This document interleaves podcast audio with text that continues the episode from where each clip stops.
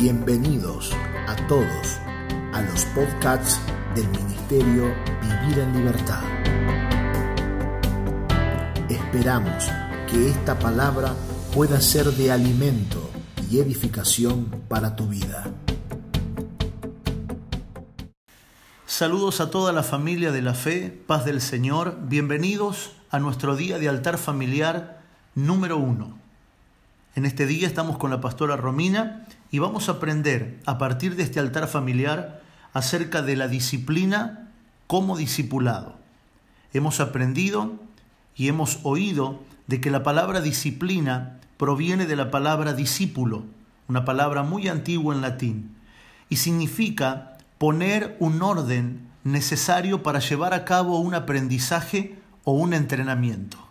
Es decir, que la disciplina, así como el discipulado o el ser discípulo, es desarrollar un orden para aprender, para escolarizarnos y también para desarrollar un entrenamiento. Pero a pesar de que la disciplina puede ser para todos, no todos tienen la mente de un campeón. No todos anhelan o desde su alma no saben cómo anhelar una vida victoriosa, una vida en Cristo, una vida de avance, de recompensa en todos los ámbitos. Por eso es que creemos importante aprender de que la disciplina es importante porque es el discipulado. Ahora, la disciplina cuando la ponemos en práctica, así como el discipulado, que es la misma palabra, produce cosas gloriosas. Es por eso que al hablar de disciplina y de discipulado, entendemos que no hay nada que sea esporádico. Yo quiero invitarte que podamos buscar juntos en la escritura el pasaje que está en Primera de Corintios, capítulo 9, versículo 25, donde hay una palabra clave que va a trazar el transcurso de los días que vienen para entender que lo que estamos haciendo trasciende a lo que nuestros ojos naturales ven. El versículo 25 del capítulo 9 dice, todos los deportistas que compiten en la carrera tienen que entrenarse con disciplina. ¿Cómo tienen que entrenarse? Con, disciplina. disciplina. Lo hacen para poder recibir un premio que no dura, pero nuestro premio dura para siempre.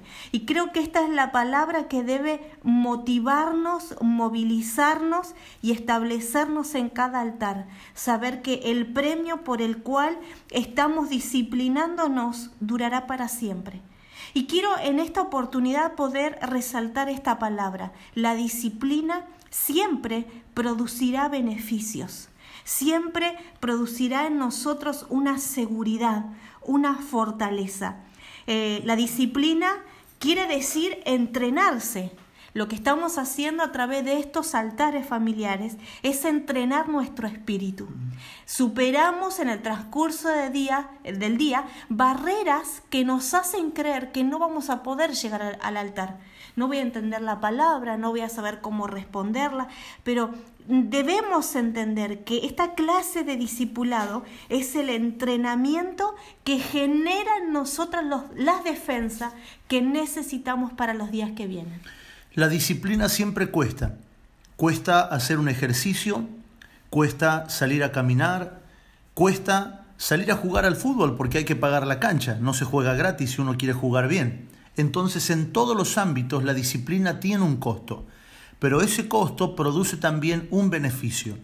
Y vemos que en el pasaje bíblico que acaba de leer la pastora Romina, en 1 de Corintios 9:25, la palabra nos produce un interés. Necesitamos ser interesados en los caminos del Señor. ¿Interesados en qué? En lo que decía el apóstol Pablo, un premio que no perece, una corona incorruptible. Hay personas que no se disciplinan ni se entrenan porque no han desarrollado la mente de campeón. ¿Cuál es la mente de campeón? El interesado. Interesado en colgarse una medalla. Interesado en quedar en la historia del deporte. Nosotros tenemos que estar interesados. ¿Interesados en qué? En ganar a Cristo. En ganar a todas nuestras generaciones para el Señor. Que ninguno de nuestra familia se quede fuera del camino del Señor. Ese interés tenemos que tener y es el interés que la escritura nos provoca, como leíamos hace un momento. Inclusive Jesús le dijo a sus discípulos, en la casa de mi Padre tengo muchas casas para ustedes. Cuando me vaya, les voy a preparar una. ¿Qué les provocó? El interés. Es por eso que quiero que me acompañen al versículo que sigue. Creo que la palabra continúa hablándonos porque el versículo 26 dice, por eso yo no corro sin una meta, sino que peleo por algo que es mayor. Y creo que esta palabra de disciplinarnos y disipularnos tiene que empezar desde lo poco a lo más. La palabra dice que si somos fieles en lo muy poco, y siento y percibo en el Espíritu que en el transcurso de estos días en el que somos entrenados a través de la palabra de las diferentes maneras, el Señor nos está llevando a tener un mayor grado de disciplina. Pero a veces creo que las metas que nos ponemos, nos autoponemos nosotros mismos, son como demasiado altas, ¿no? Voy a leer un libro entero, eh, voy a empezar a hacer gimnasia, y yo hoy te animo a que podamos a entender esto. Yo no corro sin una meta. Que, que, todo lo que decidamos en este tiempo de altar de familia, en este tiempo en el que estamos obligadamente aislados en algún sentido, empecemos a poner metas que puedan permanecer con el tiempo. Yo te invito a que la meta más próxima que te puedas poner en estos días sea leer un capítulo de la escritura, empezar a orar por los enfoques de oración, es decir, voy a orar por un enfoque, me voy a tomar cinco minutos, porque todo empieza con esa disciplina que permanece en el tiempo. Somos tan fáciles para tomar cosas y dejarlas a la mitad del camino. Pero entiendo en el Señor que estamos siendo entrenados en un discipulado, en una disciplina que generará no solo el hacer, sino que va a provocar frutos en abundancia, como la palabra que el Señor nos dio en este año para la casa. Si no nos disciplinamos, hay un grave peligro el peligro de ser eliminados. Esa palabra eliminado que el apóstol Pablo utiliza en el verso 27 del pasaje que estamos leyendo que es Primera de Corintios 9, 25 en adelante, el apóstol dice, no sea que si yo no me disciplino, habiendo sido ejemplo para otros, termine siendo eliminado. Esa palabra eliminado es la palabra reprobado y entendemos que nosotros somos ministros competentes de un nuevo pacto, pero el que nos aprueba no es el pastor, no es un carnet, no es un título, no es una unción ni un apartamiento, es Dios. Y la palabra nos dice que cuando no nos disciplinamos, no disciplinamos nuestra oración, nuestra lectura de la palabra, el ser lo que tenemos que ser en Cristo, corremos el peligro de entrar en un proceso de desaprobación el no disciplinarse, si puede anotarlo, el no disciplinarse nos hace correr peligro de eliminación.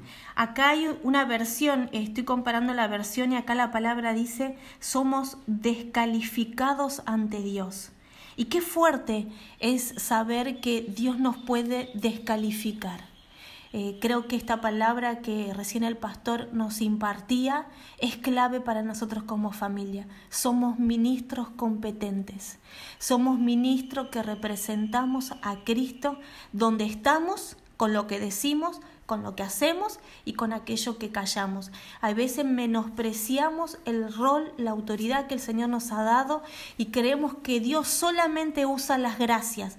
Si el pastor lo dijo, si la pastora lo dijo, si el profeta lo dijo, pero yo quiero decirte que en tu casa hay una autoridad que el Señor depositó y es la de ser ministros competentes. Y para ser un ministro y para no ser descalificado necesitamos entender la importancia que tiene esta disciplina espiritual. Si somos disciplinados, vamos a tener plena confianza de cómo reaccionar frente a la situación de tentación. Si somos disciplinados, vamos a tener fortaleza e inmunidad para saber cómo reaccionar frente a los embates de toda fuerza de las tinieblas. Pero tenemos que disciplinarnos, tenemos que disipularnos. La palabra disciplina es igual a la palabra discipulado. Vamos a entrar en una etapa de disciplinarnos los unos y los otros.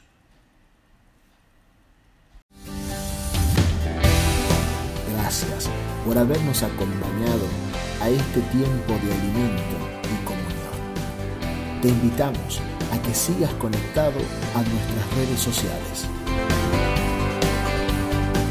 Facebook.com barra Vivir en Libertad. Instagram arroba Vivir en Libertad Ministerio. O suscribirte a nuestro canal de YouTube Vivir en Libertad Ministerio. Recordá enviarnos un mensaje para recibir los audios y materiales escritos al número de WhatsApp 2325 47 0015.